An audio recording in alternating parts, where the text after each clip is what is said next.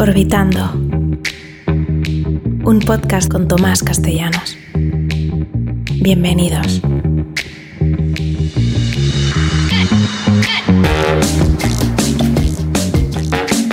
Hola, ¿qué tal? Muy buenas noches y sean todos bienvenidos a Orbitando Podcast. Mi nombre es Tomás Castellanos y de esta manera les abro la puerta a la tercera temporada de Orbitando Podcast, donde habita el acontecer cultural y social cubano con total desenfado y honestidad. Hoy tenemos una suerte tremendísima. Hoy tenemos el placer de entrevistar a la joven cantante cubana Lisette Díaz, eh, cantante del grupo cubano Sweet Lizzy Project. Además de esto, estaremos hablando acerca de la liberación de los artistas Hamlet La Bastida y Catherine Bisquet por parte del régimen cubano y su destierro hacia Polonia.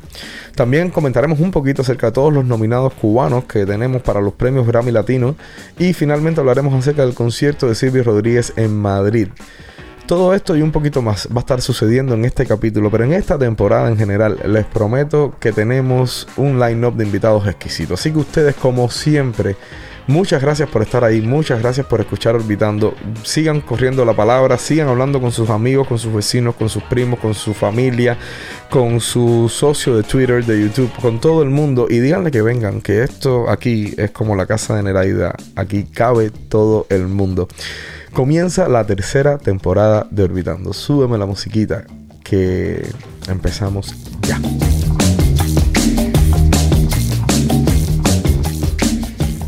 Bueno, muy buenas noches y sean todos bienvenidos a la tercera temporada de Orbitando Podcast. Han sido casi tres meses, casi tres meses de ausencia que necesitábamos, que, se nos impuso básicamente. La realidad nos lo impuso por estos sucesos del 11 de julio en Cuba. Ese despertar de, la sociedad cubana y, del pueblo cubano ante la opresión, ante la falta de libertades, de derechos en la isla, que nos tuvo a todos, nos movió, ¿no? Nos movió tanto que, que estuvimos pues haciendo cosas en favor a, lo que sucedía, intentando mantener un constante eh, monitoreo y vigilancia sobre todos los presos que el régimen estaba ah, tomando, sacando de sus casas y, y, enjuiciando con estos juicios sumarísimos que por los que estuvimos protestando durante varias semanas. La situación no ha mejorado para nada. Continúan presos activistas cubanos, continúan presos jóvenes de la, de la sociedad cubana, más de 500 detenidos. Ah, eh, en parte vamos a hablar un poco más adelante acerca de la liberación eh, reciente de Handler La Bastida, pero que básicamente fue un destierro. ¿no? Fue obligado a salir del país junto con, con Catherine, la poetisa Catherine Bisquet. Y la situación en Cuba, lejos de, de haberse estabilizado, empeora cada vez más. Además, acompañado con esta crisis sanitaria que nos tiene a todos tan preocupados, a todas las personas que durante estos dos meses y medio han perdido algún, algún familiar, algún ser querido, algún amigo, pues les mando mis más sinceras condolencias y mi más sentido pésame desde aquí, desde el estudio de Orbitando. Hemos regresado acá, hemos regresado al estudio de Orbitando, de donde empezó, donde todo empezó. Así que esa aura del programa original, pues ya la tenemos encima. Eh, que, la situación sea tan difícil no necesariamente implica que vayamos a, a mantener esta energía eh, quizás eh, de tristeza y de, y de desolación por los tiempos que vivimos para nada. Tenemos que también aprender a ver la luz y aprender a ver las cosas buenas que están naciendo dentro de lo difícil. Y entre esas cosas buenas que están naciendo y que van a nacer dentro de lo difícil, les anuncio un nuevo programa, un nuevo proyecto que me ha, me ha, me tiene enamorado, me tiene, me tiene fascinado, me tiene muy ilusionado y que va a estar saliendo junto con Orbitando Podcast. Su nombre es Late Night Show, ya deben haber, muchos de ustedes deben haber visto que llevamos dos semanas ahí, como ustedes dicen, calentando, ¿no? Pero sin saber todavía, bueno, es que es difícil, es, dificilísimo. Eh, tener listo todo, pero ya tenemos el estudio casi listo y el programa sale probablemente, si no a finales de esta semana, la semana que viene. Este programa, Late Night Show, va a ser una versión eh, mucho más informal eh, de, de, de, Tomás Castellanos, mía. Eh, es una versión mucho más, mucho más cercana como lo va a ser el programa, ¿no? Y, y, vamos a estar divirtiéndonos muchísimo. Vamos a hablar acerca de la realidad cubana. Vamos a estar, es va a ser casi que un noticiario cubano, mm, estilo podcast, pero con su, en YouTube, con formato video. Eh, lo voy a hacer, tengo el lujazo de hacerlo con Ricky Castillo y con Mika Cuellar, que son dos grandes amigos míos, dos músicos que, y, yo estoy seguro que la vamos a pasar muy bien, fenomenal. Vamos a tener invitados, vamos a tener músicos con un escenario que preparamos ahí en una esquina ah, del estudio.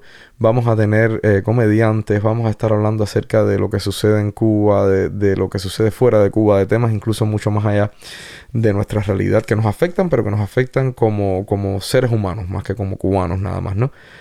A Late Night Show creo que va a ser uno de los proyectos más lindos en los que voy a estar implicado en mi vida y así estoy entrando.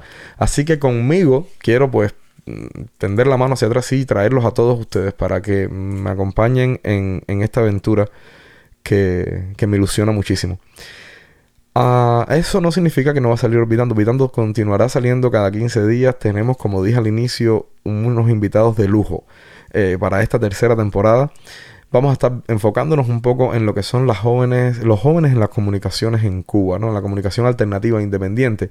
Tendremos con nosotros a los directores del Estornudo, de Rialta, a la directora de media de ADN. Em, vamos a intentar hacer algo con el toque también. O sea, vamos a estar entrevistando a personajes, a jóvenes cubanos, a, escritores, a periodistas que de una manera u otra se están encargando de entregar la realidad desde una alternativa que no existía, que no había existido hasta hace eh, unos años atrás. Entonces de esto además tendremos nuevas secciones, tendremos, um, van a cambiar un poquitico secciones que ya existían, en fin, no les digo nada más porque ustedes ya, ya están más que listos para eh, escuchar todo esto. La entrevista de hoy es, como les dije al inicio, es una exquisitez. La grabé hace dos meses antes de que sucediera todo con, con Cuba, con el 11 de julio, y ahí he estado respirando, dormitando para, para, esperar este momento en el que sale. Es con Lisette Díaz, una muchacha espectacular de Sweet Lizzy Project. Y quiero actualizarlos antes de la entrevista y antes de que vayamos a la entrevista para decirles que, que en estos dos meses que han sucedido, entre que saliera, entre que se grabara la entrevista y hoy, Sweet Lizzy Project ha grabado una canción junto con Carlos Varela que va a salir el próximo octubre 15, o sea, en prácticamente unos 11 días. Sweet Lizzy Project con Carlos Varela estrena una canción que va a estar disponible en todas las plataformas digitales. Entonces, habiendo dicho esto, vamos ya con nuestra primera sección, Verborrea por la Libre, que también ha cambiado un poquitico en esta tercera temporada. Vamos allá.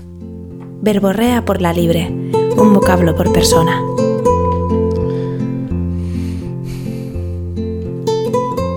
En este primer capítulo de la tercera temporada de Orbitando Podcast vamos a estar comentando en Verborrea por la Libre el surgimiento y la historia del síndrome de Estocolmo. Para ello vamos a utilizar un artículo como referencia eh, publicado por la BBC y que se titula La controvertida y sorprendente historia del síndrome de Estocolmo eh, para su serie Sideways de Radio 4 BBC que fuese publicado el 20 de febrero del 2021. Bueno, el síndrome de Estocolmo. La historia nos cuenta que un 23 de agosto de 1973 en un banco de la capital sueca sucede un asalto y eh, eh, este asaltante, un criminal llamado Olson de 32 años, toma como rehenes a cuatro oh, personas, tres mujeres y un hombre. Dentro de las tres mujeres se encontraba la joven de 22 años, eh, Christine. Christine um, luego desarrolla por los próximos seis días en los cuales se ven um, encerrados tanto los cuatro rehenes como el asaltante y un amigo que logra negociar el criminal que traiga a la policía se ven, se ven encerrados dentro de la, de la bóveda del, banco con la policía afuera e intentando negociar la fuga. Y Christine poco a poco comienza a sentirse cada vez más segura con los, con los criminales y cada vez más insegura con la actitud de la policía. Al punto de que, por ejemplo, durante esos seis días llama al primer ministro de Suecia y le pide que los deje irse con los dos criminales, que, que ella se sentía segura, que ella estaba segura que no le iban a hacer nada y que, y que si se sentía insegura de alguien era de la policía que estaba afuera y que quería entrar a matarlos. Esto indignó, por supuesto, al primer ministro de Suecia, quien, quien, según cuenta Christine, le dijo, porque fue borrado de la llamada, al final de la llamada, que, que quizás entonces, si esa era su actitud, ella iba a tener que morir. Esta frase por supuesto alimentó el terror que, que, ya estaba empezando a sentir Christine por, por quienes se supone que estaban ahí para salvaguardar su, su, su vida. Y, y, durante los días cada vez fue eh, pues más intenso esa sensación de seguridad y de, y de cercanía que sentía con sus eh, secuestradores. El fenómeno de, Finalmente logran, la policía logra sacar a, los dos criminales y a los cuatro rehenes sin que nada sucediera. Y, pero aún así Christine al salir estaba más preocupada eh, por, la, por la, las vidas de sus dos secuestradores y molesta con la policía que por sí misma. En 1974, Patty Hearst, y esto es un año solamente después de, los fenómenos de Estocolmo, Patty Hearst, la heredera de una fortuna, um, de una familia con una fortuna inmensa, eh, que eran dueños de un periódico californiano, es secuestrada por militantes revolucionarios. Y tras meses en cautiverio, se unió a ellos en un robo que finalmente fracasó. Um, una vez eh, tomada por las autoridades y llevada a juicio, sus abogados defensores intentaron utilizar el síndrome de Estocolmo como método de defensa para que eh, pudiese ser exonerada, pero no funcionó y fue juzgada finalmente. Hay varias líneas de pensamiento eh, que indican a pensar que Anna Freud es precisamente donde podemos encontrar los inicios del síndrome de Estocolmo. Un artículo sobre la identificación con el agresor eh, en 1940. Eh, Simon Freud trabajó con niños abusados y su hija Ana fue la fundadora del psicoanálisis infantil. Llegó a la conclusión de que un niño tratado violentamente internalizaba esa violencia y simpatizaba con el agresor. Para ella se trataba de un mecanismo de defensa. La idea realmente psicoanalítica era que cuando la gente está abrumada por el miedo, inconscientemente regresa a una etapa infantil y se empieza a identificar con el agresor, pues es quien les da la vida y quien garantiza su seguridad. Estas ideas además están relacionadas con, o pueden relacionarse con algunas formas de pensamiento marxista para explicar la razón por la cual el proletariado no se levanta en contra de sus opresores.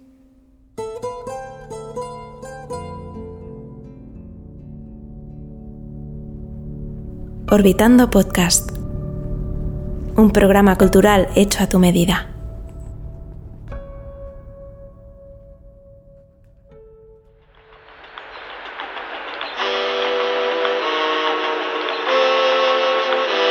Pepillarte. Arte para los pepillos.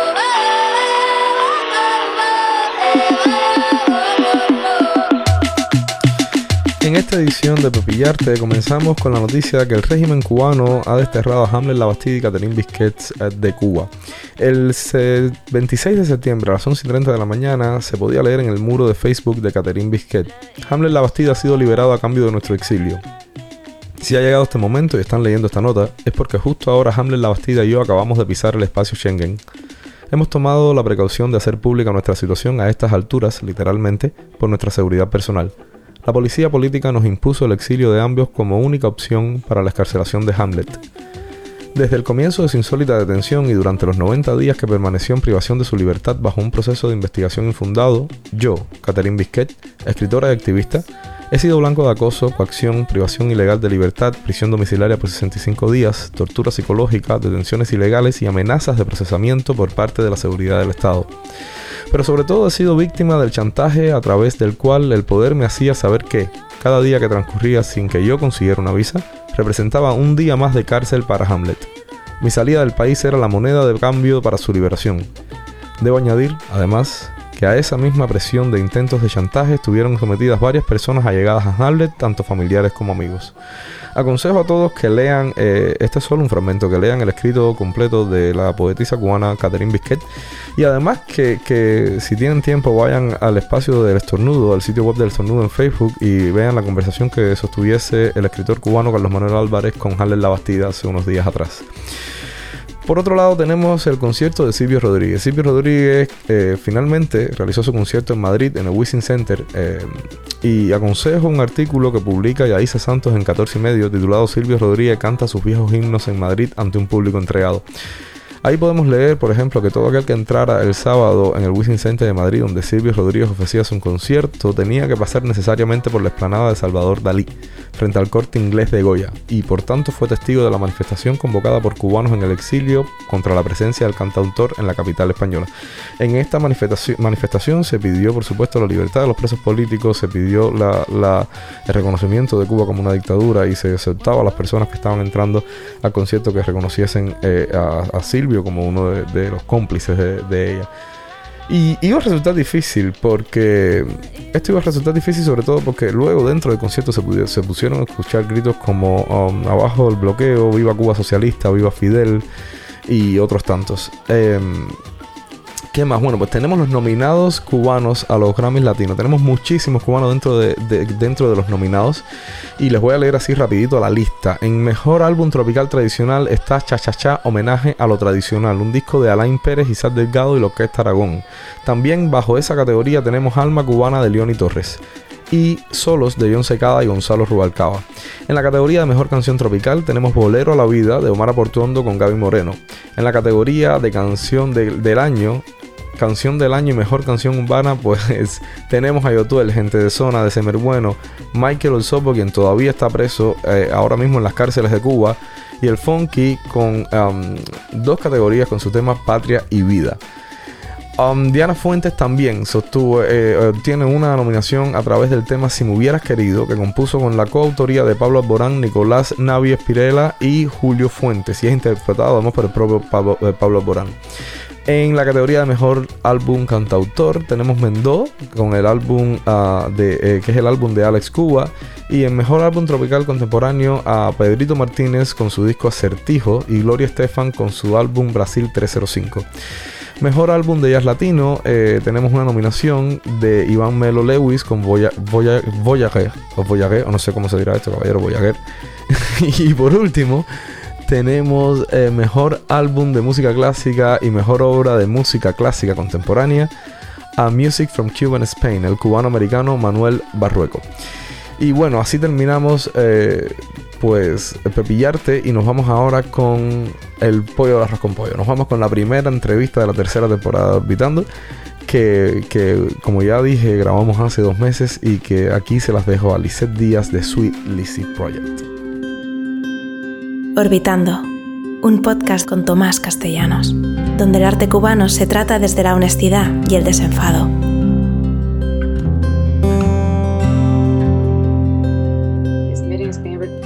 It's being recorded. So ya, ahora lo sabes. Esto como es un... oh, ok, ok. Como es un podcast, tú, sabes que empieza. Bueno, sí, ya, ya empezó.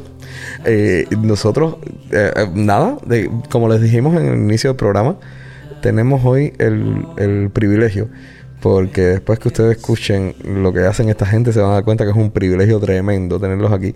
A Lisette Díaz, la cantante líder de Sweet Lizzy Project. Lisette, bienvenida a Orbitando. Buenas noches. Buenas noches, muchas gracias por invitarme a tu programa. Gracias. Y muchas gracias por la introducción. Eh, ahora tengo una presión terrible. Tengo una Vaya, yo espero que ahora vayas al nivel de lo que he dicho, ¿no? Más o menos.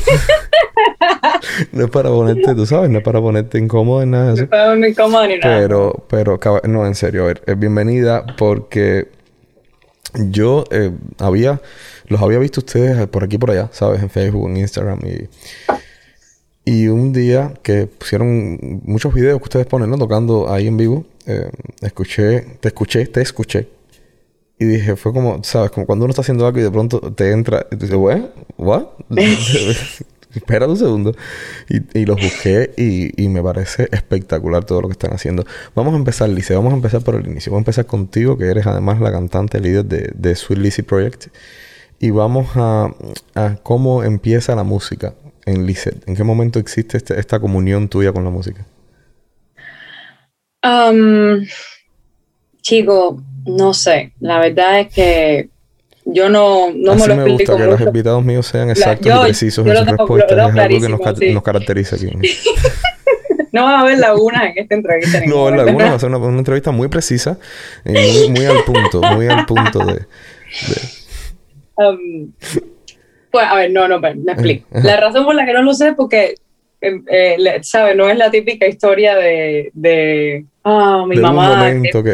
Mi mamá es super músico y, y, me tocaba guitarra todo el tiempo cuando era chiquita. Mi mamá es la mejor mamá del mundo para mí, pero, pero no, no. Cualidades musicales la pobre no tiene.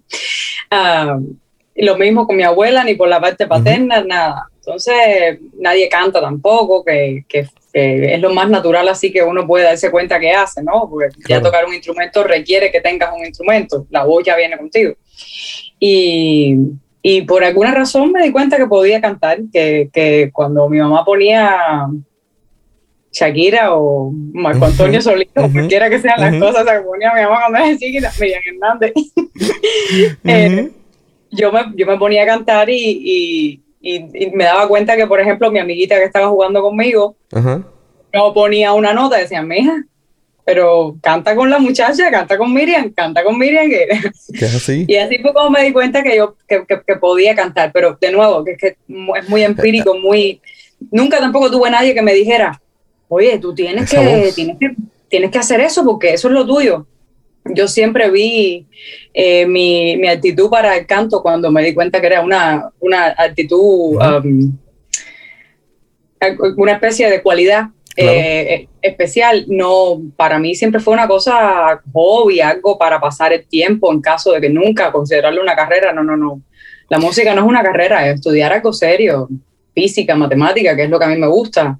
y, bueno, estudié bioquímica y biología molecular, yo estuve en la Lenin, eh, después en la universidad, en la Facultad de Biología, me gradué y tal, pero como en cuarto año de la, de la carrera, escribí dos canciones. ¿Por qué? No sé. Siempre me ha gustado mucho. Aquí. Tú sabes, canciones estas adolescentarias de mi novio me dejó y, nada, y esas dos canciones, esas primeras dos canciones terminaron en, en mi primer disco, ¿no? Mira tú, y era, además en inglés porque ¿para qué las iba a escribir en español si esto no lo va a oír ni Dios? Esto no lo tiene que oír nadie, esto es para mí, para cuando yo sea mayor, que tenga nietos, mis nietos van a decir, no, ¿viste? No, abuela estaba, la, abuela eh. la abuela tenía canción y todo, qué cool. Y, y, ya, pero entonces buscando a alguien que me ayudara a grabar las canciones, ¿sabes? Inmortalizarla para luego pues enseñar a los nietos, conocí a Miguel Comas, que es el, el, bueno, guitarrista de la banda ahora, fundador de la banda y tal. Entonces, él era productor, él era guitarrista, no sé si conoces a la banda, se llamaba Deja Vu en creo que sí, creo que sí que me suena. Y antes de eso fue guitarrista de Moncada, o sea, él tenía una trayectoria musical conocida, entonces le gustaron las canciones, tenía unas cuantas canciones también y así fue como hicimos el primer disco. Cuando hicimos este disco entonces se llamaba The Beginning por razones obvias. El disco fue el disco fue nominado a Cuba Disco de ese oh, año, creo que fue 2012, 2013. Sí, sí, sí, es una locura. 2012, 2013, como en dos categorías, y ya me estaban llamando por teléfono gente, oye, para que vengan a tocar aquí a tal lugar y, y no sé qué. Yo no tenía banda, ni tenía empresa, ni, yo no era músico. Yo estaba estudiando en la universidad. Y no, para programa de televisión tal, yo en la televisión. Y, y entonces, y entonces nada, así fue como, así fue como empecé a buscar músicos para, para poder crear esta, esta banda, para poder ir a tocar a lugares y, tocar el disco. Y ahí me di cuenta, poco a poco me fui dando cuenta de cuánto me gustaba ya estar en el escenario, cantar y, componer y vamos, todo lo que, todo lo que en algún momento siempre pensé que era un hobby, una cosa que no, e incluso en ese momento también pensé como, ah, lo puedo llevar las dos cosas, puedo hacer de, bioquímica por las mañanas y, de músico, por, la noche. por las noches. Mm. Pero eventualmente, ya después que me gradué, eh, estuve trabajando en la universidad como profesora investigadora por un, por un tiempo, pero era, era demasiado complicado, era... Eh, en, términos de tiempo, me tenía que levantar muy temprano para ir a la universidad porque, bueno, la universidad queda donde queda la universidad y yo vivía en La Lisa, en Cuba. Ah, yo también. yo también. ¿Eh? Somos liceños. yo también viví en la Lisa. Sí que sí, que sí, que sí. 27, 27B entre 236 y 240. Tú cogías por todo 25, el cupé San Agustín, el cupé de 25, por el cupé de 25 para arriba así, por dos, había una secundaria ahí en esa esquina frente al cupé de 25. Tú subías por el costado de la secundaria tres cuadras a la derecha. Un saludo a toda la gente de Cuba que me está escuchando, caballero, de mi edificio, que hay una pila de gente linda ahí, todos los vecinos míos. Yo era de No. No, no, yo, yo vivo en la parte céntrica de la Lisa. Oh, oh, oh, sí, perdón. Sí, es una... Además, déjenme decir, hay una diferencia abismal entre, entre las periferias de la Lisa y la parte céntrica de la Lisa. Yo vivo por el, por el Hospital Internacional Frank País. Ah, bueno, no, oh, no, esa es otra zona. Esa es Lisa arriba, esa es Lisa arriba. Esa, es Lisa arriba. Yo era de Lisa abajo. Pero, pero, tú sabes, diseño, claro, coterráneos ahí. No. decirte que me has dicho una cosa que a mí me, me, me abre las esperanzas. Yo soy un cantante frustrado, lo he dicho varias veces aquí. Y a mí me abre las esperanzas y es que eh, eh, tú puedes cantar y tus padres no. Entonces yo creo que mi hija a lo mejor en algún momento puede que, sea, que tenga ese don. Porque no hay nadie en mi familia que cante ni media ni remotamente bien. Y eh, yo no te puedo explicar. pero mira, me, acabas de dar la, esperanza de que Cecilia a lo mejor herede algo por ahí, le nazca, le venga el don y, cante. ¿Cómo Nadie sabe. ¿cómo, ¿Cómo es el proceso de armar una banda? Cuéntame cómo, cómo, cómo se hace eso. ¿Cómo, cómo es difícil, es fácil? Eh, enseguida haces clic con quien está al lado tuyo, es un proceso largo. Nosotros tuvimos suerte. Eh, ahora mismo lo, hemos tenido cambios en la banda, pero las personas que están ahora mismo en la banda eh, empezamos, empezamos en ese momento. Oh, bien. Eh, eso fuimos como nos conocimos en ese momento. ¿En qué año fue eso? Eso fue hace ocho años. Wow, qué bien. Y, um, y, y, ese clic pasó desde, desde el primer momento. Yo me sentí súper bien, todo el mundo se, se, sintió bien, nos gustaban las canciones, nos gustaba la, la música que estábamos haciendo. La banda nos sonaba bien a nosotros mismos, ¿sabes? Es importante que... Eso, eso es muy importante. A veces, no sé, llega un momento que ya no estás pensando en si a la gente le va a gustar, sino que que a ti te gusta lo que, lo que tú estás escuchando, como si no fueras tú el que está tocando, como si fuera otra música que estás escuchando de afuera. Y eso nos pasó a nosotros. Em, por tanto, eh, bueno, fue suficientemente fuerte el clic como para mantenernos por, por ocho años, y, ir eh, profundizando esa relación al punto en el que, bueno, estamos viviendo juntos. Que, ah, los ocho. No, no, ¿cuántos son? No son ocho, ¿son cuántos? No, ocho, ocho, no, Dijiste ocho años, dijiste ocho años y se me quedó el número ocho y de pronto se me queda así, espérate, no, no, no, no, no, no, no, verdad, verdad. No, no, no, no, que va, ahora son, son, no, si son ocho, si son ocho no hubieran durado ocho años. Somos un quinteto. Son un quinteto, son un quinteto. y los cinco viven en la misma casa. Sí. Tenemos que llegar al punto de la convivencia. Vamos a llegar ahí. Pero espérate, porque esto es un proceso, ¿no? O sea, se arma la banda en Cuba eh, de pronto, de pronto te empiezan a llamar, de pronto eres una sensación. Y, chica, vamos a decir que eres una sensación. Empiezan a llamar. La gente no me conocía, la gente malamente podía pronunciar el nombre de la banda, porque además cogimos el nombre más estúpido del mundo. Va a empezar una banda en Cuba. Pues Dios, lo que pasa es que después ya nos hicieron un logo que me gustó cantidad y digo, bueno, ya estaban embarcados con Sweet Lizzy Project. Ok. Entonces empiezan a llamar a Sweet Lizzy Project y, se llama la banda.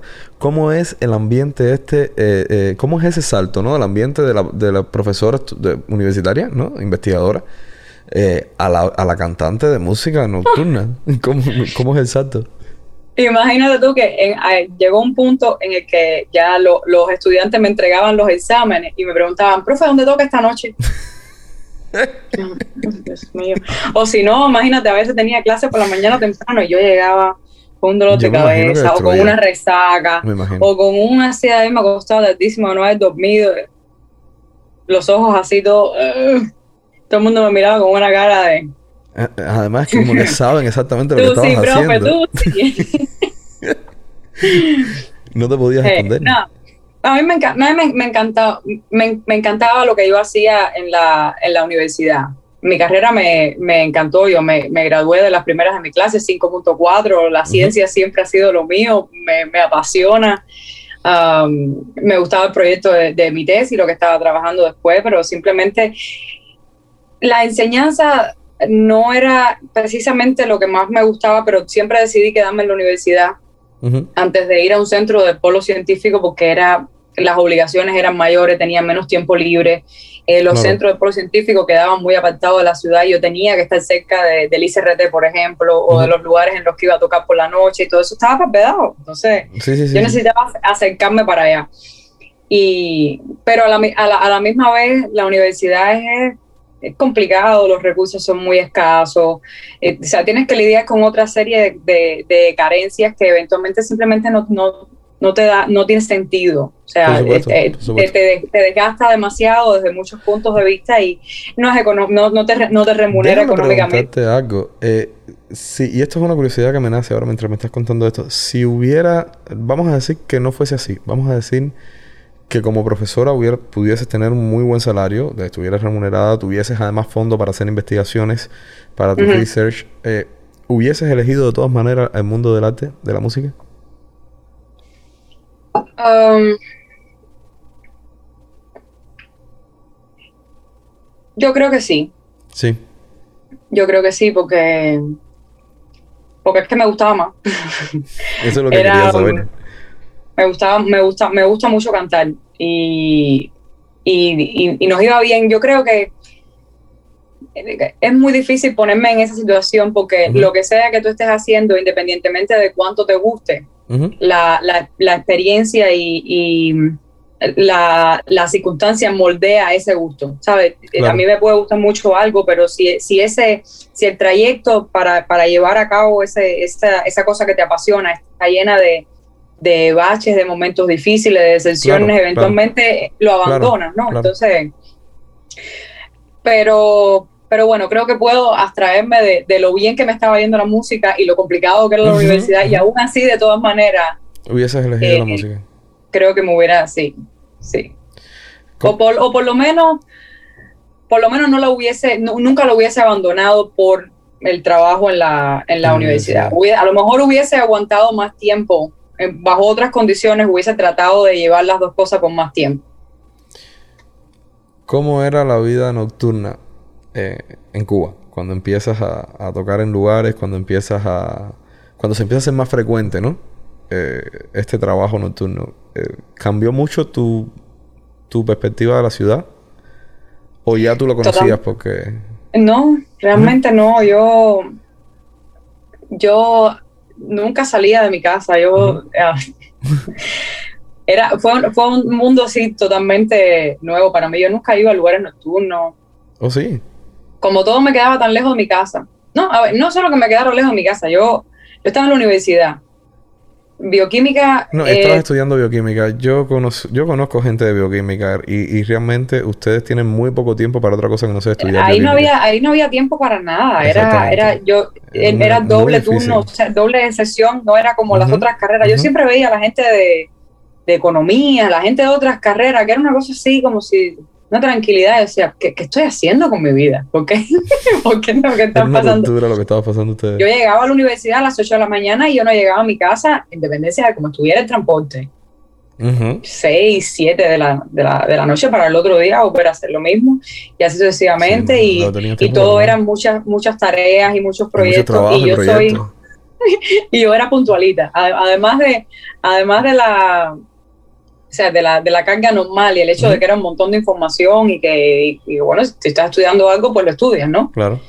Ah, además de eso, yo era puntualista, yo era de, yo quería saber más, yo quería estudiar más, no sé qué. Entonces salía si acaso los fines de semana, pero también era complicado porque todo me quedaba lejos. ¿A dónde va a ir en la lisa? ¿Sentarme en la fuente ahí de la...? Yo sé, yo sé, yo sé, yo sé. Un viaje interprovincial. Llegar a dar un viaje interprovincial era una hora y media, dos horas Muchacho, entonces era muy, era muy complicado. Siempre salíamos, no era con, la gente de, de, grupo. Yo, yo siempre andaba, yo siempre me iba a dar risa, pero siempre todas mis carteras tenían un cepillo de dientes, una, algo de ropa interior, tú sabes, cosas así de, necesidad. Pues si me tenía que quedar en casa de alguien, yo ya tenía una amiguita, no sé qué, ya yo tenía ahí mis cosas para el día siguiente porque regresar a la lisa a veces era... Yo, yo igual, yo igual, yo tenía la casa de, mi amigo Guadé, que era nuestro campamento ahí en el Vedado, y entonces era, cada vez que salíamos todos íbamos para allá porque no, había manera de regresar a las 2, 3 de la mañana. Pero entonces, y dime, entonces, dime cuando eh, empiezas a ir a todos esos lugares. Antes de eso estuve becada, en la Lenin tres años, tú vives sí, ahí. Era, exacto, exacto, exacto, Tampoco es que tengas mucho tiempo para estar por ahí conociendo la ciudad. En fin, que, que para mí todos esos no lugares idea, a Eso empezó a ser nuevo para mí. Y eh, nada, a mí en realidad el, el lugar, los, los lugares empezaron a perder sentido. O sea, ya los lugares no eran el, eh, o sea, para mí no eran lugares de fiesta, no eran lugares de, de, recreación. Para mí era el lugar de trabajo. Para mí, yo la, yo la pasaba bien, pero no la pasaba bien porque el lugar fuera bonito, porque no sé qué. Lo pasaba bien por la interacción con el público y en dependencia de cómo fuera el concierto. O sea, todo era por el trabajo.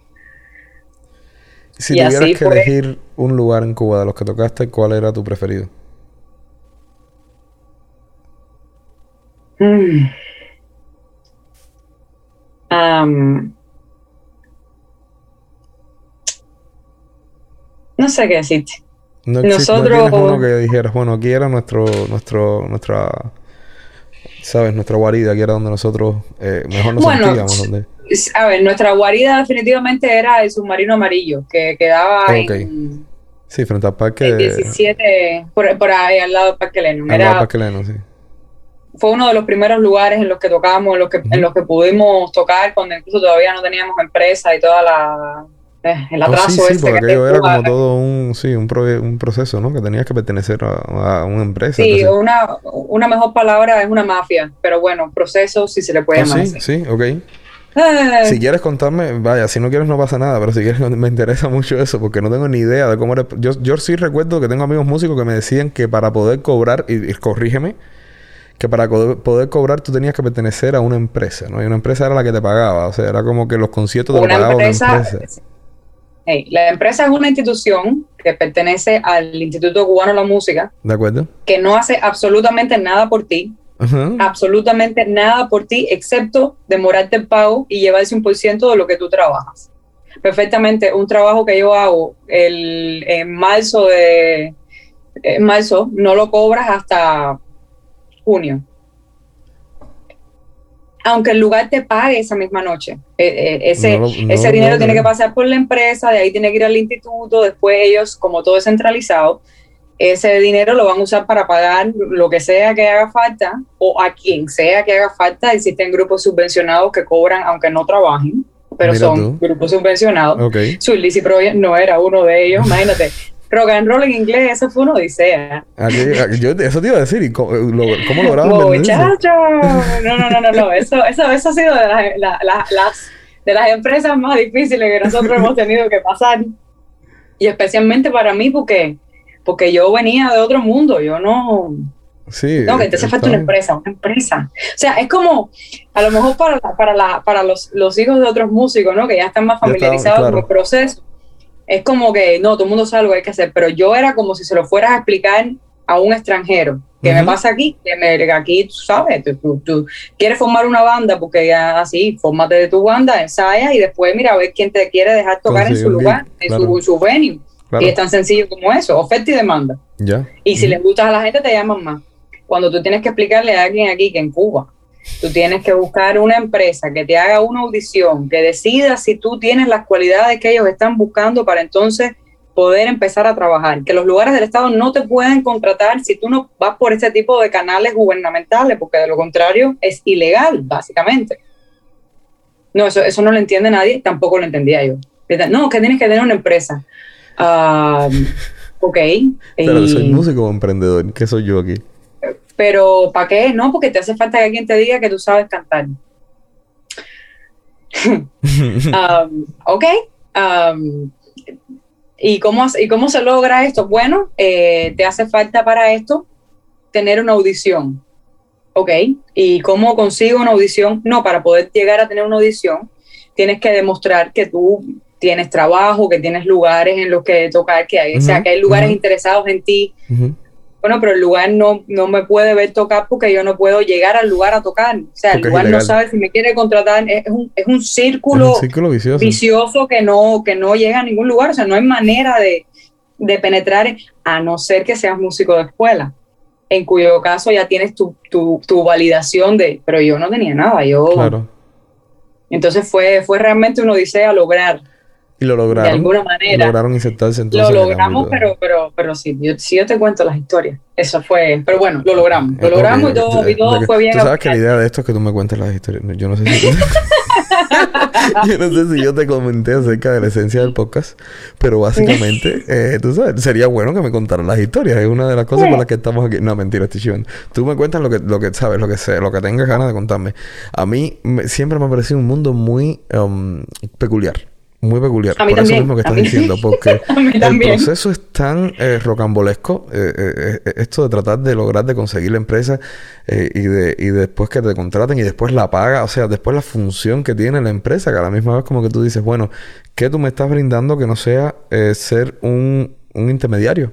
Y nada más. Un intermediario. Un intermediario y no es un intermediario pasivo. O sea, no es un intermediario que, que, que, que, que simplemente no, no, hace, no hace nada ni, ni de positivo ni de negativo, no, es un intermediario que te atrasa, es un, es un intermediario que lo que te aporta son colas, eh, malos tratos, apatía, eh, que, que, tengas que ser parte de un proceso maquiavélico, porque no hay otra manera de, que se presta para, para, para toda serie de, de, ilegalidades, porque Sí, no, porque me imagino que la corrupción. Porque, porque, de nuevo todo el mundo tiene que resolver y ellos, ellos, gente que no está necesariamente capacitada para, para lidiar con artistas, ni que está tampoco interesado en eso, simplemente es un trabajo, entonces eh, quieren resolver, tú necesitas resolver, es, un, se, presta para toda una serie de, de cosas complicadas. Me imagino, me puedo, me puedo imaginar. Pero bueno, eso, eso. definitivamente es un mundo fascinante que a mí, a mí me, me costó mucho trabajo entender y, y, es una de esas cosas que no extraño para nada de, ¿sabes? Cuando yo, yo, pienso en mis presentaciones en, en, en, Cuba y de mi vida artística en Cuba, recuerdo el submarino amarillo, por ejemplo, con cariño, por, por, el público que estaba ahí, por, el, por, por, el staff, por, por, la, por las múltiples noches que pasamos ahí, ¿no? Fábrica de Arte tuvimos muy buenos conciertos. En Fábrica de Arte. Y lo otro que tenía Fábrica de Arte que a mí me gustaba mucho era que también podías tocar tus canciones originales que no es una cosa que podías hacer en el submarino amarillo, por ejemplo, ahí tocaba. En el submarino amarillo nada más que podía ser cover. Eran solo cover, sí. Esa es la otra que, también el, el, movimiento de, de en, parte por este, por este mismo, por estas mismas trabas, ¿no? Que el, movimiento de, la canción de, autor cuando, cuando se trata entonces de géneros alternativos como el rock and roll, ya no estoy hablando de trova, o no estoy hablando de salsa o, música, música cubana, está tan deprimido. Y ha mejorado. pero Ahora me ha, me ha causado una, una duda. Eh, ¿Quién te, te, dice que solo puede ser cover? ¿Por qué? Es la política del lugar. Es la política del lugar. Pero no entiendo, no entiendo cómo eso puede ser algo este, las cosas no se hacen para que tú las entiendas, Tom. Claro, claro. Eh, este, Pequeños lapsus que. Em, entonces, eh, ¿cómo, ¿cómo, Si tú quieres, hablamos de todas las cosas que tú y yo no entendemos en nuestro país. y entonces, así nos vamos a meter cuatro podcast, cinco, seis, sesenta, sesenta y dos mil milenios de podcast. No vamos a meter. una temporada. Este, en una noche. Entonces, ¿cómo, cómo sale eh, Sweet Lizzy Project? Porque además, eso es lo otro, están, que no lo hemos dicho todavía. Fíjense qué buen narrador soy yo. Soy, eh, tú sabes, modelo de host para todo el mundo. Llevamos casi media hora, 35 minutos conversando, todavía no hemos dicho dónde está Sweet Lizzy Project. Porque además es un lugar muy peculiar. Muy peculiar, porque Sweet Lizzy Project radica en Nashville. Y Nashville es la capital de la música, um, o una de las grandes capitales de la música en Estados Unidos. ¿Cómo, cómo es el proceso cómo levanta vuelo Lizzy Project desde el submarino amarillo y aterriza en Nashville.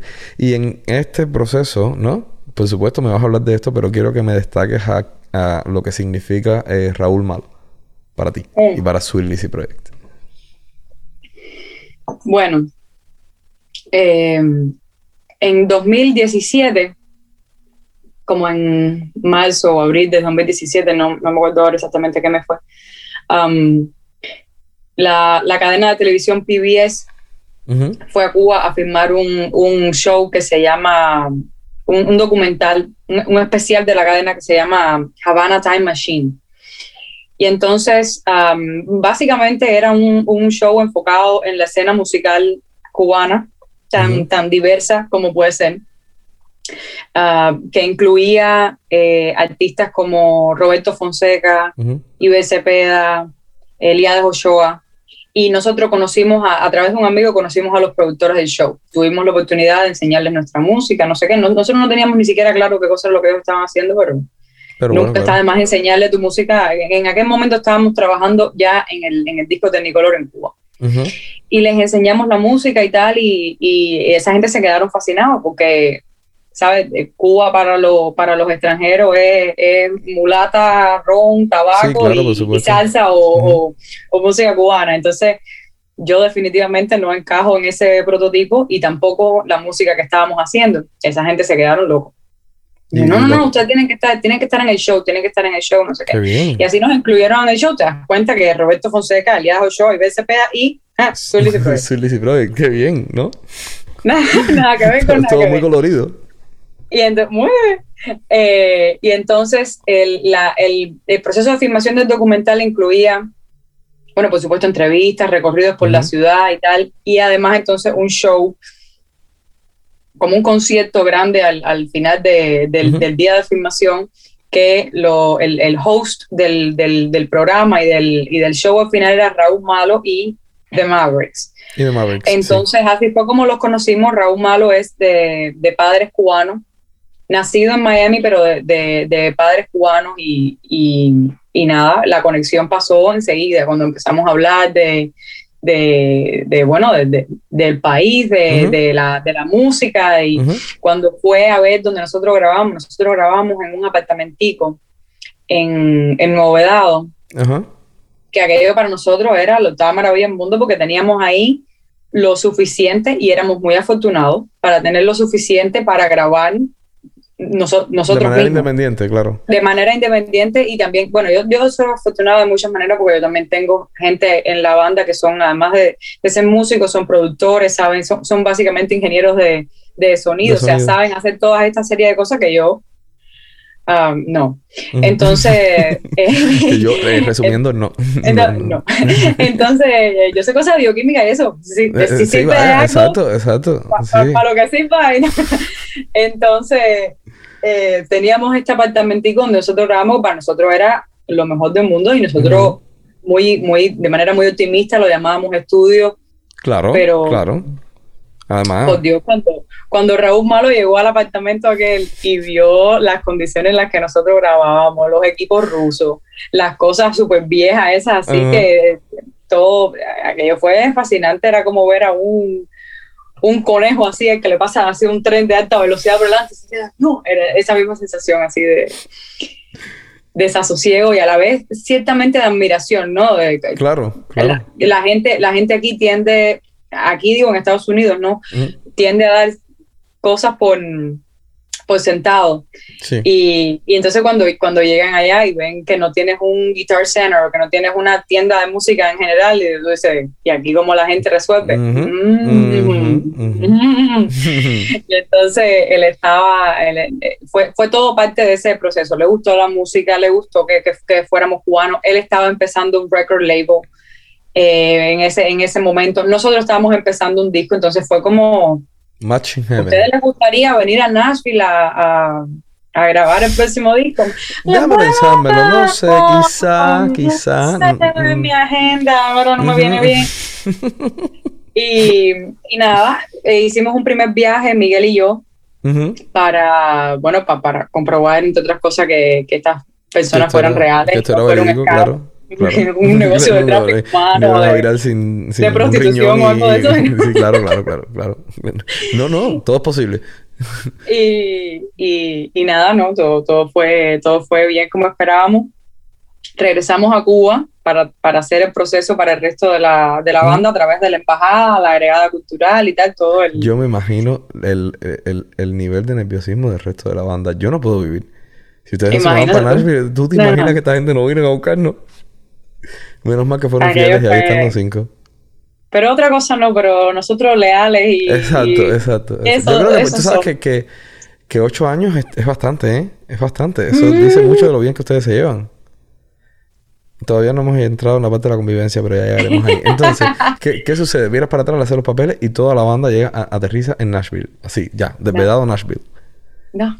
¿No? Ah, no. Llegamos, hacemos todos los papeles y eh, tres días antes de tener la entrevista en la embajada, Trump cierra la embajada en, en Cuba. Tres días antes. tres días son de la gente esa que estaba ahí, justo ahí. Ah, justo ahí.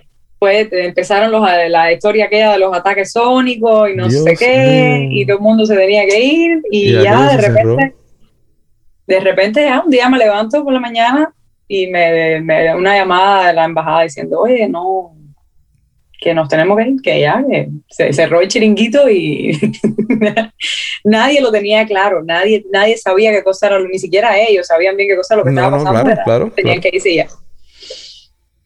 Y a esa hora, pero, pero no hay nada que podamos hacer, sí, pueden ir a Colombia o a cualquier un tercer país y ver si ahí no sé qué. Imagínate tú. A esta hora con ese recado. Y nosotros además con gente aquí ya esperando con todo listo para empezar. Dios mío. Nada, pero nosotros hacemos una reventada. Eh, tres días más tarde, más o menos, nos llamaron de nuevo de la embajada, no, tenemos posibilidad de, cerrar algunos casos pendientes y dada la importancia del caso vuestro, Dios eh, los vamos a recibir. ¿Cuánta cascarilla habrán gastado ustedes?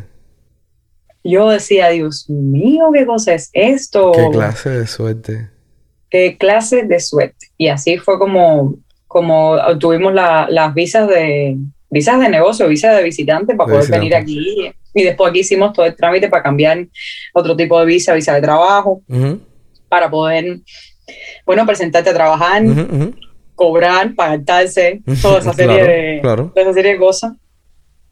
Y, y, bueno, nada, poder, poder estar aquí legalmente, al menos por un año, y luego poder continuar todos los demás procesos migratorios que, que, nosotros por lo que uno tiene que, que, pasar, pero es que no tenía sentido de otra manera porque es, es, es caro, es caro todo el proceso de, de, de ir y virar. Claro, claro, por supuesto. estábamos comprometidos por un disco aquí, nosotros teníamos que hacer, que, hacer, que hacer el disco aquí. No solo el disco, una vez que, que ya estábamos aquí empezamos a girar, incluso el disco no estaba terminado y ya nosotros empezamos a girar. Pero tremendo. Casi todo. Eh, eh, realmente si te pones a pensar es como un sueño hecho realidad así de la nada, ¿no? Como, o sea, no de la nada, con mucho trabajo y mucho esfuerzo de ustedes, pero a lo que me refiero es que las posibilidades de que una banda la firmen y, salga y, el disco y gira y es súper bien. No, sí, la, la, la, historia cuando tú, cuando tú la miras así de, de, de cómo estaba al principio y cómo está ahora es como el sueño hecho realidad. Exacto, muy bien. Yo no diría tanto sueño porque no es... Ha, sido mucho trabajo y ha, habido mucho en el medio que no... O sea, los, los altos y bajos han sido, han sido buenos altos, pero también han sido buenos bajos en, en, nada, en cosas. Y ya no tiene nada que ver necesariamente con, con con la parte musical, ni con, ni con la banda como tal, o la, es, que, es que uno es persona y, de, repente te, de repente te viste en otro país sin, sin, sin tu familia, eh, sin oír a nadie hablar español, sin, aquí no hay ni cubano sin, sin poder ir, porque ni siquiera estábamos en Miami, que por lo menos tú te sientes que, que, eh, eh, Eso te iba a decir, ¿cómo es aterrizar en Nashville? O sea, aquí es nada, uno, yo hablaba inglés, pero eh, otros miembros de la banda no, no, no, sabían nada del idioma, entonces de repente eso es una barrera. El bajista dejó a la mujer en Cuba, a su esposa. Eh, todos habíamos dejado cosas atrás. Claro. Y, y, nada, o sea, el compromiso estaba claro y la oportunidad estaba clara. Eh, de, personal y, profesionalmente, pero eso, eso no lo hace más fácil cuando, cuando tú simplemente tienes que adaptarte a cosas, cosas tan sencillas como, oh, no, no, ahora tienes que aprender a manejar, y tienes que buscarte un carro, y tienes que, son detalles, pero todo, todo suma. Claro. Y ya, hasta que de repente te das cuenta que estás viviendo una vida totalmente diferente que no es la que yo tenía en mi Lisa de toda la vida. Exactamente, en nuestra, nuestra querida Lisa. Y es nuestra querida Lisa, nuestra, nuestra madre. Nuestra madre, Entonces, entonces, en nuestro terruño. Mira, no le digas terruño a Lisa. No, porque después la gente piensa que es precisamente eso, que lo es, pero...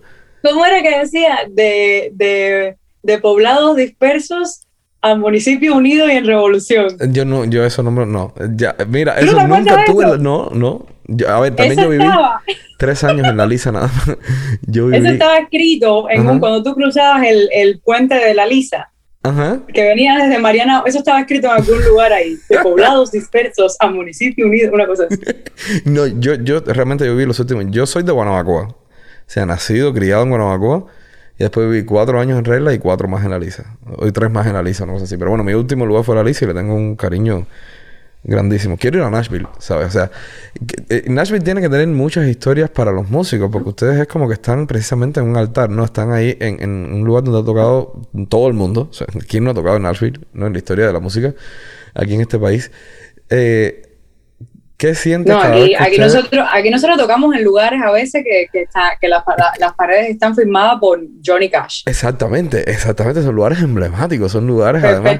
¿Qué sientes? ¿Qué sientes cuando tienes? Tú sabes, yo sé que, que, se habla mucho del espíritu de la música, ¿no? Cuando tú tocas en lugares que tú sientes que el lugar está vivo, ¿no? Que tiene el espíritu de que aquí hubo grandes músicos de la historia de la música. Eh. Chico, tú sabes que ya estás acostumbrada, ya no. ¿En serio? ¿Ya te es como normal? ya es como, no, a ver, tampoco tan así, pero eh, por ejemplo, comparado a cómo era al inicio, que yo decía, no, pero esto no, esto no puede ser, esto no, no, es posible que... Que yo esté aquí haciendo esto. Pero ya, ya es como, ah, no, aquí tocó fulano, fulano, fulano, fulano, ah, ya. Ah, ok. Y su ya, ya, ya, he visto esto antes, ya sé que aquí en cualquier lugar, en el uh más más, ¿cómo les llaman ellos? Eh, icónico y legendario, eso que está viejo y está en candela, pero... Él te dice, mira, vas a tocar en el icónico tal bar. En el icónico ya tú sabes, salón, no sé qué. Como debe estar el sonido ahí. Olor enmuecido. Eh, no, no, no, no, está bueno. Pero, pero sí, es igual que el año 2019 es difícil porque el 2020 es como si no hubiese estado en el calendario. Yo sé, yo sé, yo sé, es difícil contar con él. Entonces, en 2019, en octubre del 2019, eh, yo estaba, estaba abajo en la cocina y estaba haciendo picadillo, no se me olvida. Ajá. Y me llaman por teléfono mi manager y me dice, siéntate mi manager a veces es muy optimista y entonces digo, bueno, a lo mejor me está diciendo que me siente por cualquier cosa que no, que no era. que Dice, ¿tú, conoces, ¿tú conoces a Hart y Joan Jett? No. sí, claro. Dice, bueno, eh, el día primero y 2 de octubre, o 3 y 4 de octubre, no recuerdo cuál era la fecha, eh, van a abrirle dos conciertos. Se me quemó picadillo.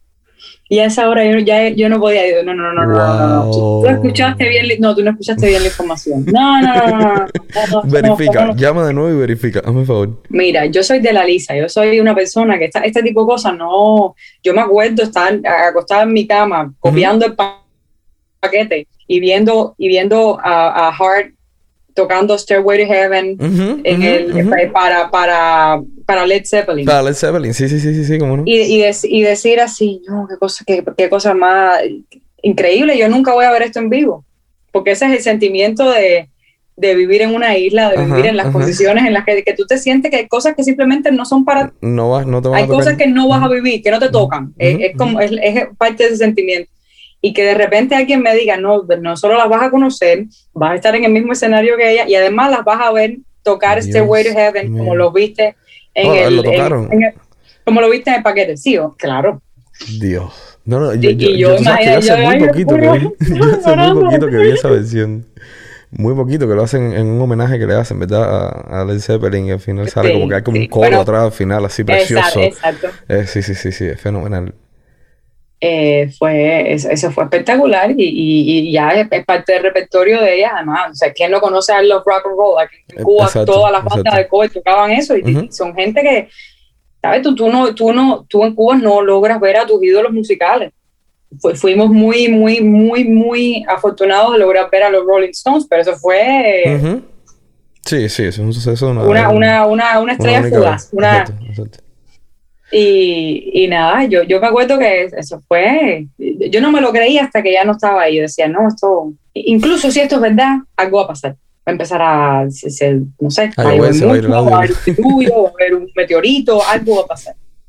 y no, no pasó nada, todo fue, todo fue perfecto. No hubo, eh, no hubo Lady Murphy, no, no, hubo, nada. Mira, bien, bien, bien, bien.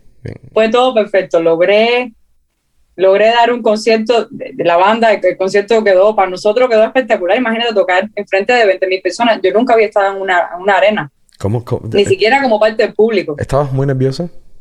No. ¿De verdad? Estaba tan excited, tan hyper, tan así de que, no, que, no me lo podía creer que no me daba tiempo a estar nerviosa. Dios mío. Vaya, pero naciste para eso.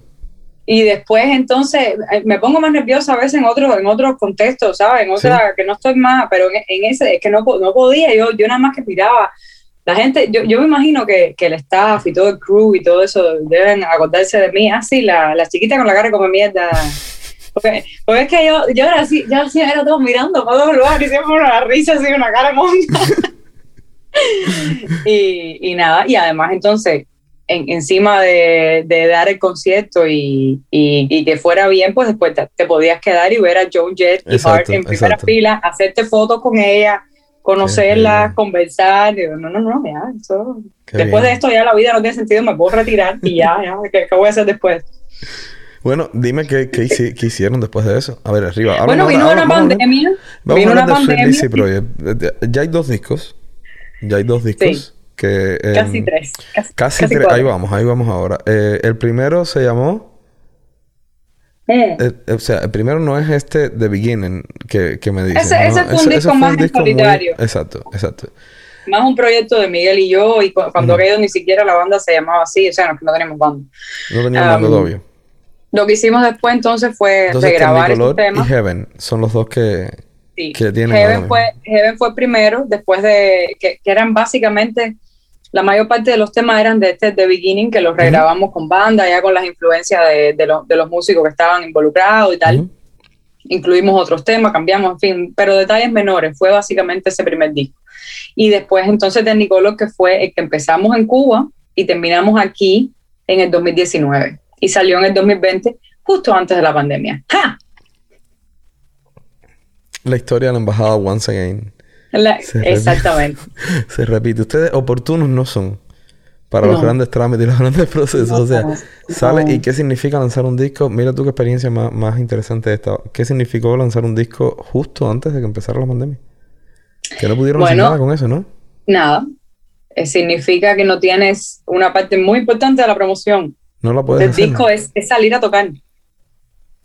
Si tú no sales a tocar, no, no vendes todos los discos que tenías que vender, no, no logras promover la música de la manera que, que se supone que Teníamos, teníamos un, un tour buqueado el año entero y todo, todo se fue cancelando.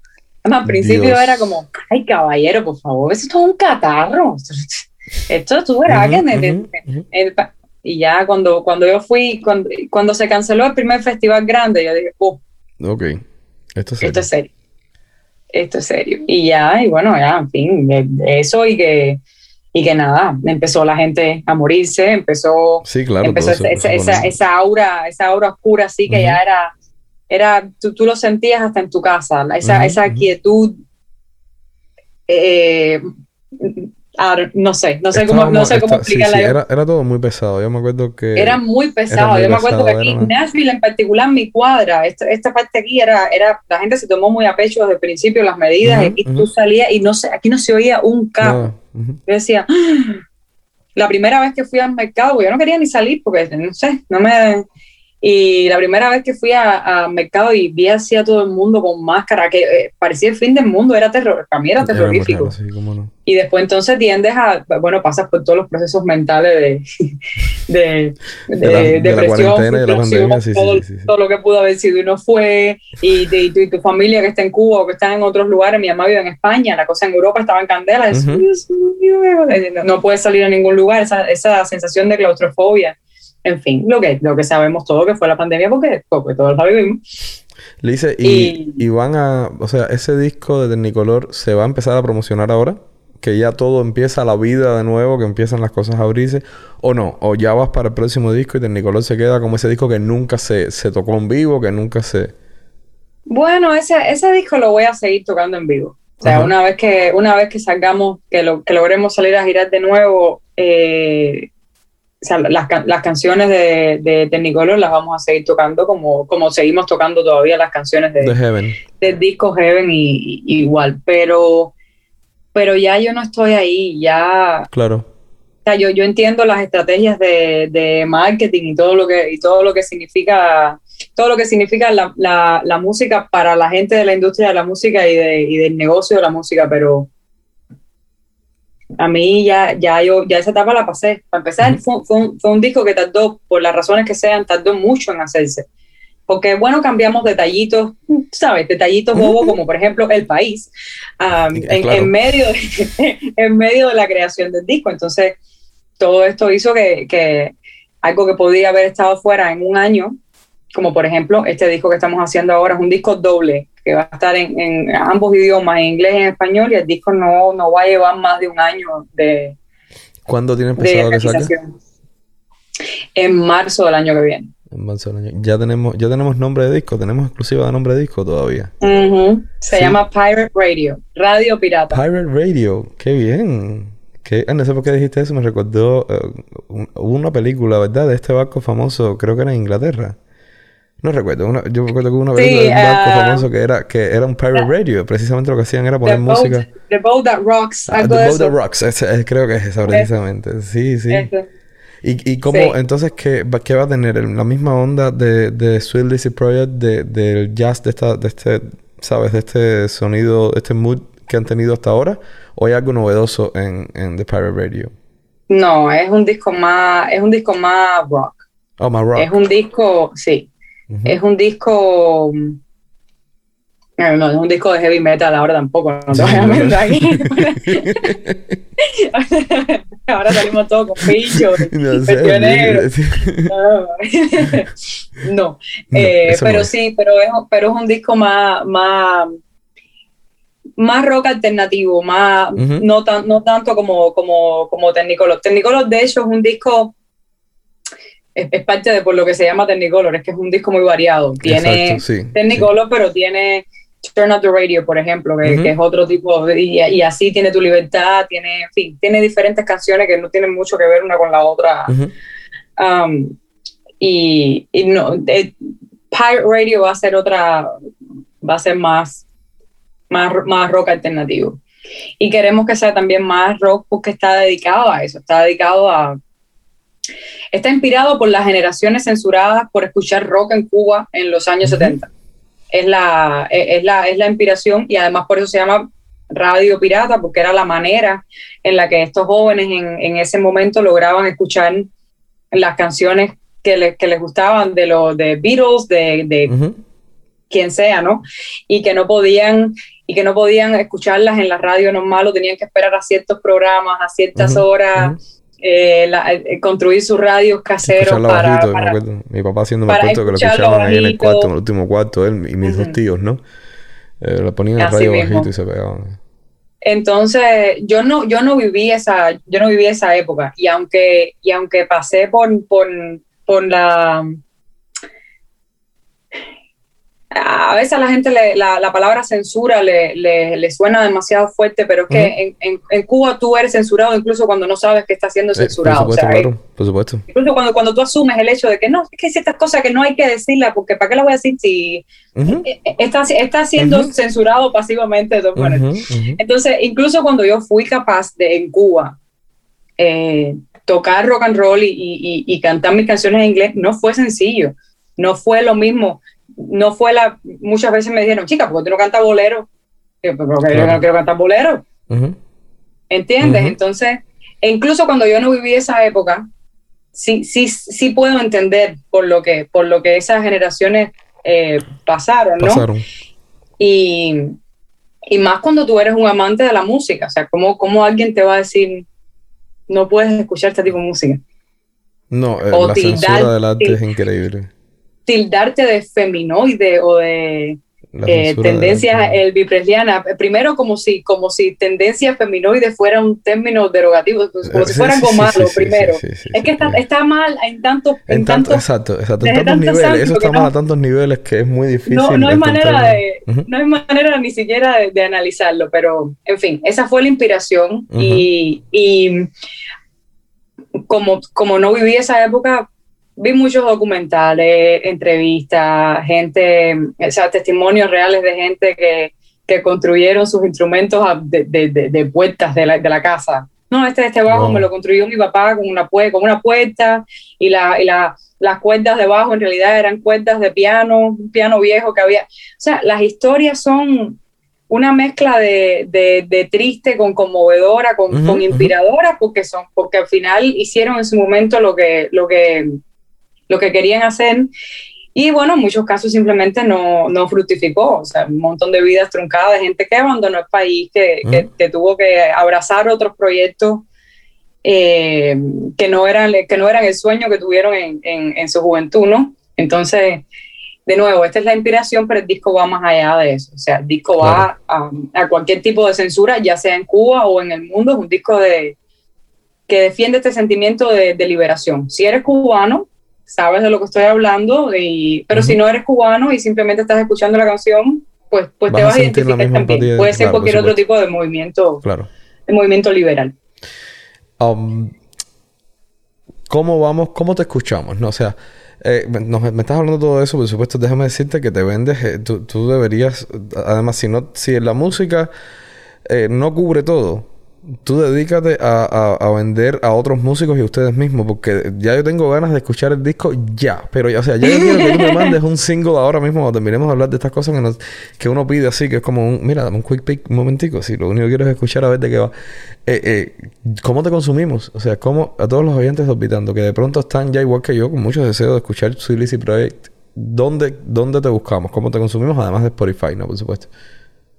Ah, bueno, eh, la ventaja de tener este nombre estúpido que tenemos nosotros es que si tú pones Sweet Music Project en cualquier plataforma, los únicos que van a aparecer somos nosotros. No es como que, no, porque me apareció alguien en Corea. No, no, no. No hay manera. No hay manera. Lo hicimos a propósito. Es para que no haya otra persona que se llame así. Um, so, así estamos en Facebook, Instagram, Twitter, YouTube. Tenemos muchísimos videos. Nos gusta mucho hacer videos de, de, nosotros, o sea, nosotros mismos. no, estamos filmando todo el tiempo, no. Eh, hacemos los videos nosotros mismos.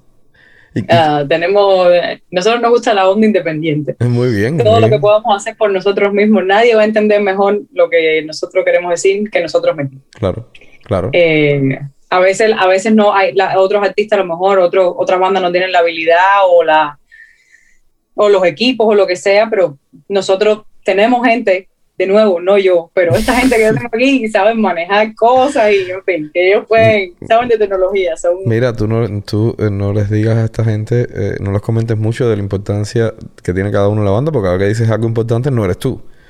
Cada vez que alguien está haciendo que pueda, te dice, no soy yo, no soy yo. No, no es la que canta, caballo. O sea, ustedes van a entender cuando escuchen Lizzy Break que básicamente esta muchacha que está aquí tiene una voz que es es que, vaya, pero es que es, algo fenomenal. Escucharte fue que, que, sí, que sí, que no te escondas, que no te escondas. Eh, eh, yo esto no lo hago por decirlo, ni porque esté aquí. Eh, realmente ya me dijo que lo dijera, que si no, no venía.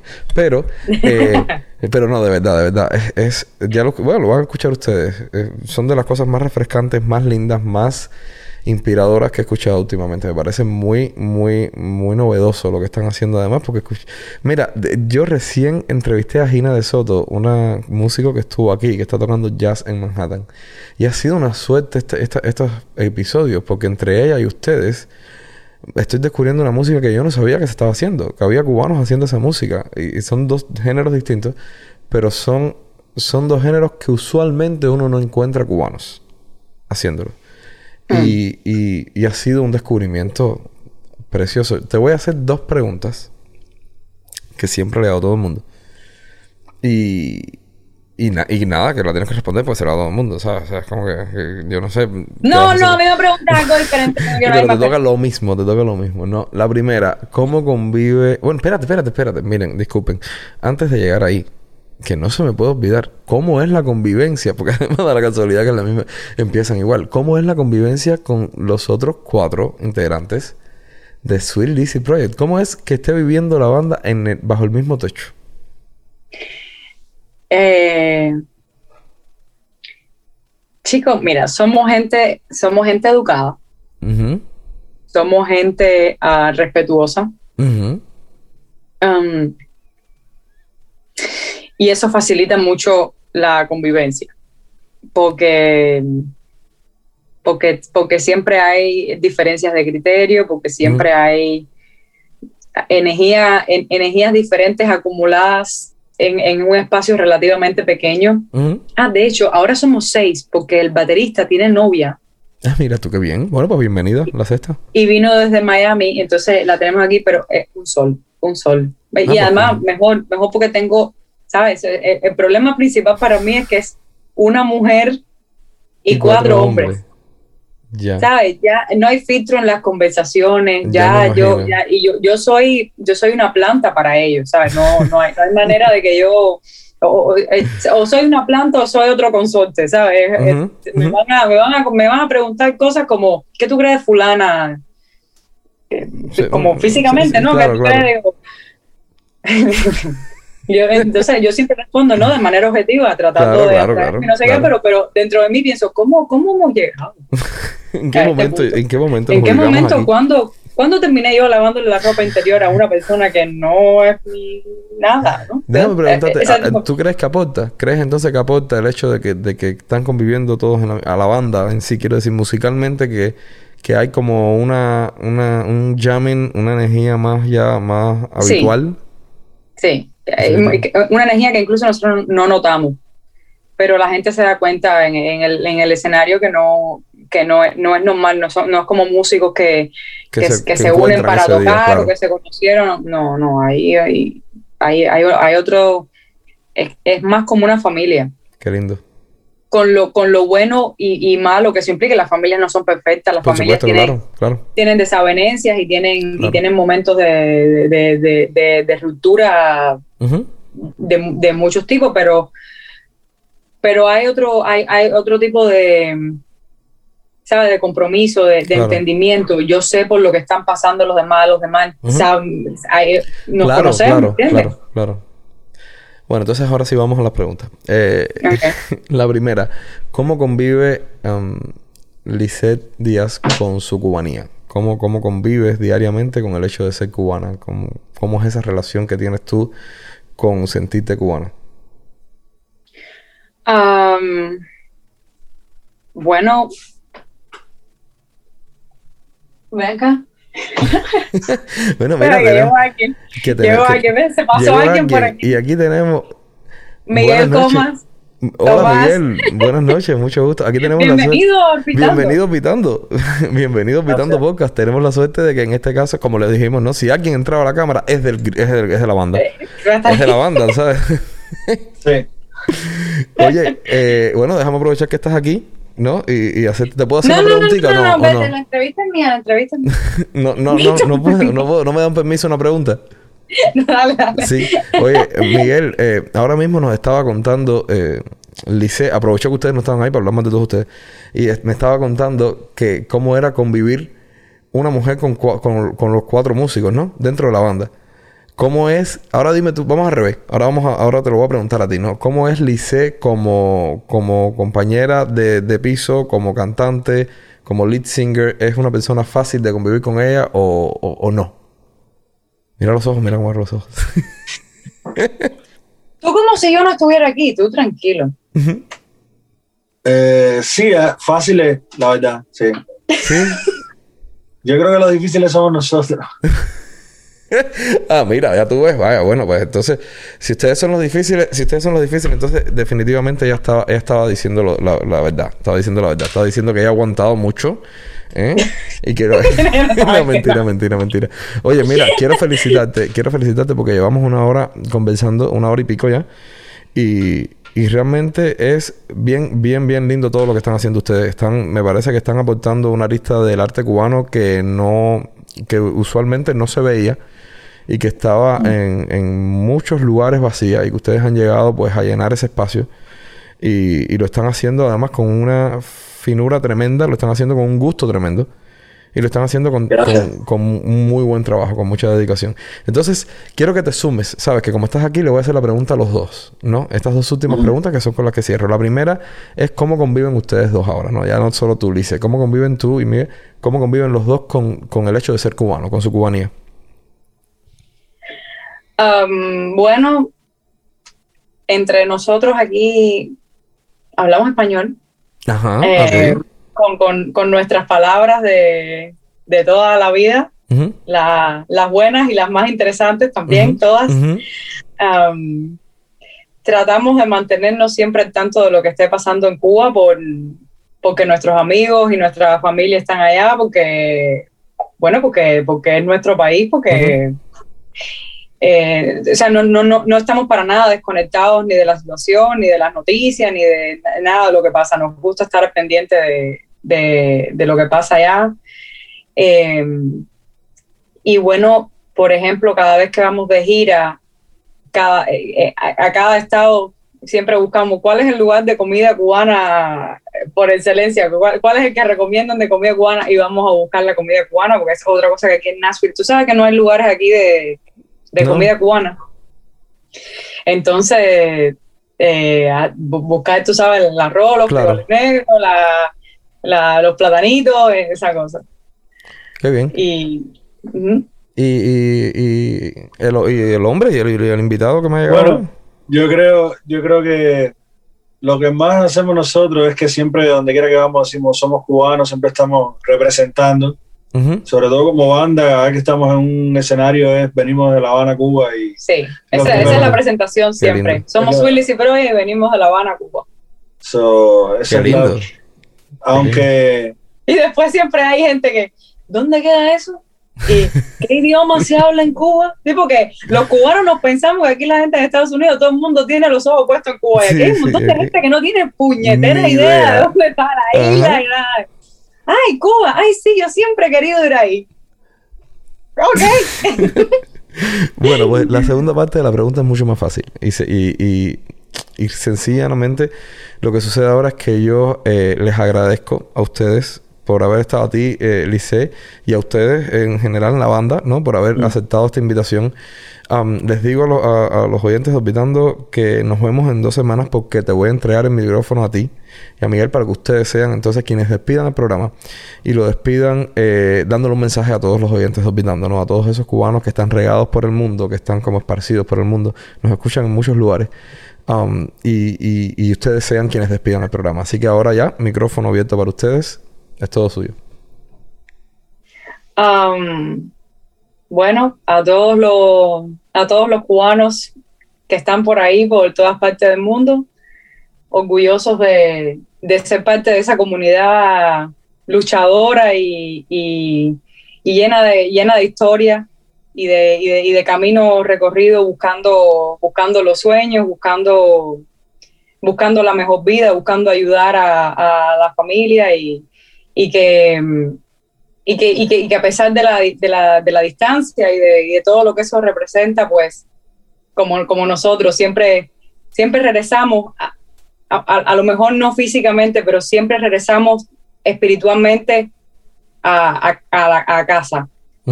A, la Lisa, por ejemplo.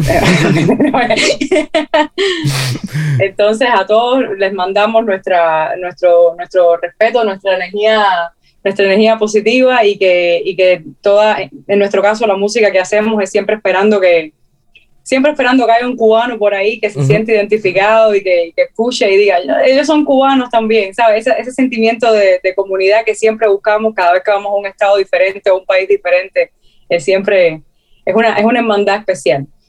Y, y, nada, cubanos orgullosos aquí. Oye, pues muchísimas gracias a todos. Un beso bien grande. Muchas gracias, Sweet Lizzy Project. Muy lindo lo que están haciendo. Eh, esta es su casa, ya. Olvidando se les queda con las puertas abiertas cada vez que ustedes quieran. Pueden entrar. Aquí no hace falta ni llamar a la puerta. Ustedes entren por ahí para acá, que esto es la casa de la cultura radial cubana. Mira, no me digas eso, que nos estamos mudando. bueno, pues, pues, aquí tienen un apartamento en New Jersey cuando quieran, que está aquí a nombre de ustedes, ¿ok? Un beso grande. Los quiero mucho.